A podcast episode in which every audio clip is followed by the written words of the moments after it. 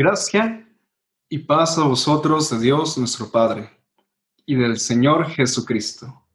Sean bienvenidos al episodio número 14 del podcast Mensajero de Verdad, un podcast que se lleva en colaboración con la Iglesia de Dios en Las Fuentes, Estado de México. Mi nombre es Efraín y en este episodio nos acompaña Esmeralda, quien es mi hermana en la fe. Pasa vos, Esmeralda, ¿cómo estás? A vos, paz. Bien, gracias a Excelente. Demos también la bienvenida a nuestra hermana Ana Lira, quien por segunda ocasión nos acompaña el día de hoy. Pasa vos, hermana Ana, ¿cómo está? Vamos, paz, hermanos. Muy bien, gracias a Dios. La hermana Ana, a principios de este año, escribió un segundo artículo para la página web de su iglesia. Este artículo tenía como título Dios, creador del universo. Para quienes nos están escuchando, lo pueden encontrar en la siguiente dirección, lasfuentesid.com. Y por esa razón, decidimos invitarlo nuevamente al programa para conversar sobre este tema de sana doctrina. Sin embargo, antes de comenzar con la conversación, vamos a dar una pequeña introducción acerca de este tema puesto que cuando hablamos de la suprema deidad del universo, nos referimos al Padre de las Luces, al Sol y sepiterno Dios, al cual ninguno de los hombres ha visto ni puede ver, a aquel de quien desciende toda buena dádiva y todo don perfecto.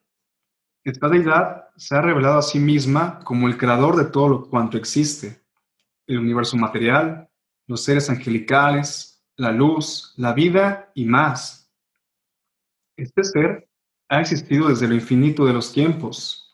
Su palabra nos dice que las cosas secretas pertenecen a Jehová, nuestro Dios. Pensando esto mismo, el personaje de Job se preguntaba, ¿alcanzarás tú el rastro de Dios? ¿Llegarás tú a la perfección del Todopoderoso? Y de esta manera comenzamos con este episodio. Hermana mi primera pregunta es, ¿Por qué eligió el título Dios creador del universo? ¿Y qué la motivó a escribir este artículo? Al igual que la ciencia y la filosofía tienen sus teorías sobre el origen del universo, pues también me pareció apropiado escribir esto mismo, este mismo tema, pero dándole un enfoque bíblico. Consideré que la creación es la mejor prueba de la existencia de Dios y la demostración de una de tantas virtudes de este ser todopoderoso. Creo que vale la pena mencionar que el misterio de la creación de Dios nadie lo ha podido desentrañar. Sin embargo, nadie conscientemente duda de su poder creativo. Ahora bien, si Dios ha creado todas las cosas, ¿es esto una prueba evidente de que Él ha existido desde antes de que comenzara su acto creativo? Pues, gran parte de nuestras creencias, podemos decir todas, se en la fe, entendiendo esto como la demostración de las cosas que no se ven. La Biblia existe una expresión de nuestro Señor Jesucristo, la cual dice, Padre, glorifícame tú al lado tuyo con aquella gloria que tuve contigo antes de que el mundo fuese. Esto me da claridad y ratifica que Dios ya existía antes de su acto creativo. También lo podemos ver en Salmo 92, cuando dice, antes de que existiera la tierra, tú eres Dios. Y también la expresión que sus años jamás han de acabar. Es interesante eso que comenta la hermana Ana, que su existencia viene desde antes que existieran todas las cosas, como lo escribe el salmista, que también sus años jamás han de acabar. Yo creo que la cuestión en juego aquí es, ¿qué es el universo? ¿Y está Dios encima de todo lo creado? Pues mira, yo lo defino como una expansión formada por estrellas, por galaxias, luz, planetas, nubes y el mismo lugar en el que nosotros habitamos. En, respuesta a tu segunda pregunta, pensamos que Dios es el creador de todo lo que existe, como lo menciona el profeta Nehemías. Tú hiciste los cielos de los cielos, la tierra, todo lo que en ella hay, es el que da vida a todo. Por consiguiente, no ser superior al Creador. Estoy de acuerdo. Dios no forma parte de la creación porque Él es la causa y la creación el efecto. Dios no fue creado por nadie porque es un ser increado, invisible, perfecto, principio y fin de todo lo que vemos y de lo que no vemos. Pero no es permitido a ningún humano saber más allá de lo que es revelado, como lo menciona Job 11.7. De hecho, Dios y la naturaleza no son la misma cosa. Dios fue separado desde y por encima de todas las cosas que Él trajo a la existencia. No obstante, hermana Ana, ¿permite Dios que haya otros dioses además de Él? No. Justamente la escritura dice que fuera de Él no hay otro. Su único Hijo, nuestro Señor Jesucristo, no usurpó su lugar. Hay un claramente la carta de Filipenses en su capítulo 2, verso 6. Mm, en el primer libro de la Biblia vemos que Dios creó al hombre en el sexto día. Yo quisiera saber cuál es la razón de ser del ser humano. Bien, Esmeralda. Mira, Dios culmina su obra creativa dando existencia al ser humano y dice que lo hizo conforme a su semejanza, con el propósito de que éste habitara la tierra, justamente lo que él había creado y tuviera dominio sobre todos los seres vivos. Aquí podríamos ver que lo hizo un tanto superior, ¿verdad? Hacia todos los seres vivos. Así pues, lo dispuso, le dispuso un lugar apropiado para establecerse. También la Biblia nos dice que Dios da vida y respiración a todas las cosas y nada se hizo de la casualidad, como algunos pueden pensar.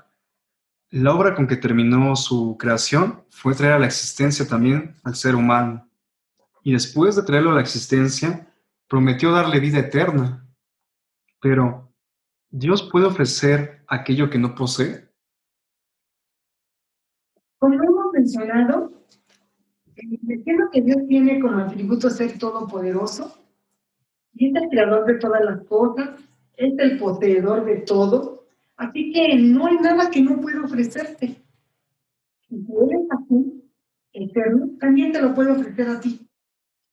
Es verdad que su naturaleza misma nos hace entender que Dios no ha tenido principio y tendrá fin. Jesús, hablando de su naturaleza, dijo, Dios es espíritu.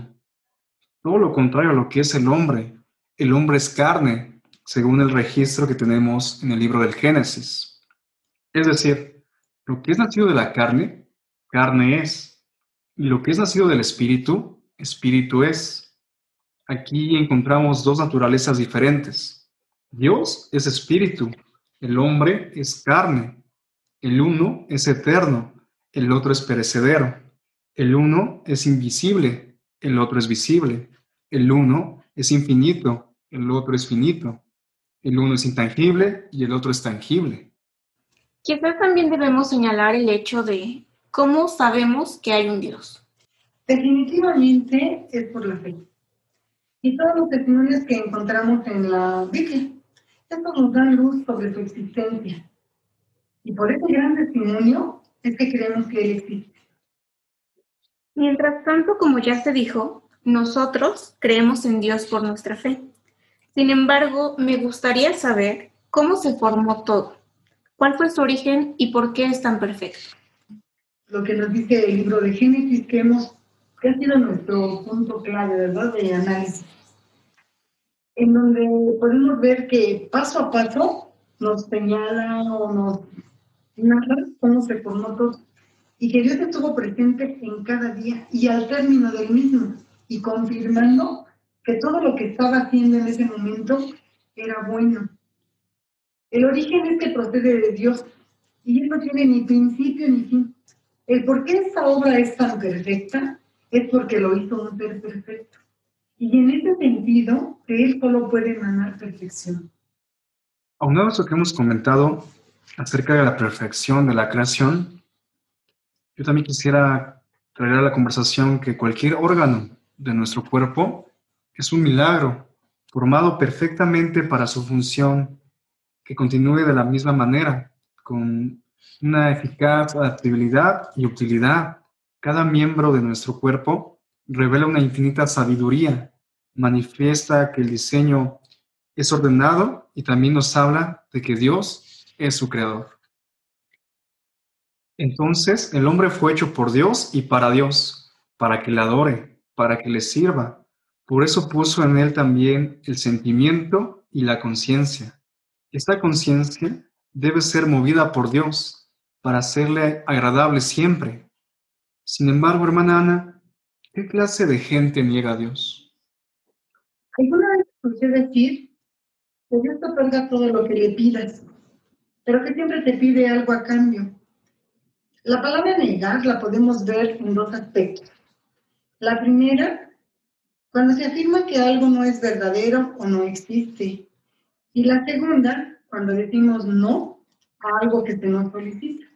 Entonces, pues como hijos de Dios, se requiere de nuestra adoración, como bien lo menciona Efraín. Requiere de obediencia, requiere de una actitud positiva, requiere que nos amemos los unos a los otros, requiere que nos apartemos de toda clase de mal. Cuando la gente no toma en cuenta esas consideraciones o ni siquiera se esfuerza por ser una mejor persona, lo más fácil es tomar posturas equivocadas y negar. Sin duda existe una distancia más inmensa del hombre hacia Dios que el hombre mismo hacia la muerte. Y tan lejos ha llegado el distanciamiento de Dios que son tan funestas todas las consecuencias, porque hay miles de personas que sinceramente creen en un mundo sin Dios y no comprenden que el dolor, la angustia, el miedo es el resultado tristísimo del olvido del Creador. ¿Cuántas personas viven hoy desorientadas totalmente, que se encuentran alejados de la República de Israel y son extranjeros a los pactos de la promesa, sin esperanza y sin un Dios en este mundo? Para terminar mis preguntas, la última es, ¿considera usted que los logros de la ciencia actual llevan a Dios? Pues sí. Mira, Dios ha permitido al hombre aumentar sus conocimientos y el mismo hombre no puede generar algo de nada. Su capacidad se limita a transformar lo que ya existe. ¿Qué es lo importante de? O lo que puedo destacar. Este no debe perder de vista quién le otorga este conocimiento y los límites que el mismo creador de todo se pone. Yo creo que si estamos enfocados en eso, pues no tendremos tema en decir que la ciencia o el aumento del conocimiento sí lo permite nuestro Dios. Me gustaría concluir con esta frase. El hombre encuentra a Dios detrás de cada puerta que la ciencia logra abrir. Bien dicho. Bien dicho, Pues hermanos, permítanme concluir con este pequeño mensaje. Dice así, querido oyente, si tienes plena confianza en Dios y si el Señor Jesucristo tiene un significado de salvación para ti, no pierdas nunca ese tesoro, cuídalo celosamente. Pero si has vivido alejado de Dios, si también tú has hecho un Dios de tu inteligencia y de tus opiniones, si has sido indiferente al Creador que te ha dado la vida, medita y ve que es tiempo de poner fin a tu desvío. Pero no solo eso, ve más allá del simple reconocimiento de esa verdad. Entrégale tu corazón y tu fe al Señor. No te limites a un simple reconocimiento de que Dios existe, porque ese solo hecho no puede traer salvación.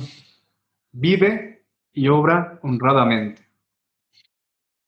Hasta aquí hemos concluido con este episodio. Muchas gracias por aceptar esta invitación, hermana Ana. Gracias a ustedes por darme la oportunidad de hablar de la palabra de Dios. Bendiciones para ambos. Gracias. Gracias también, hermana Esmeralda, por participar en este episodio. Gracias a usted. Por último, le decimos a nuestros oyentes que no se pierdan el próximo episodio del podcast Mensajero de Verdad. Así como al inicio del episodio te recibíamos con ese saludo, con este mismo nos despedimos. Paz a vosotros.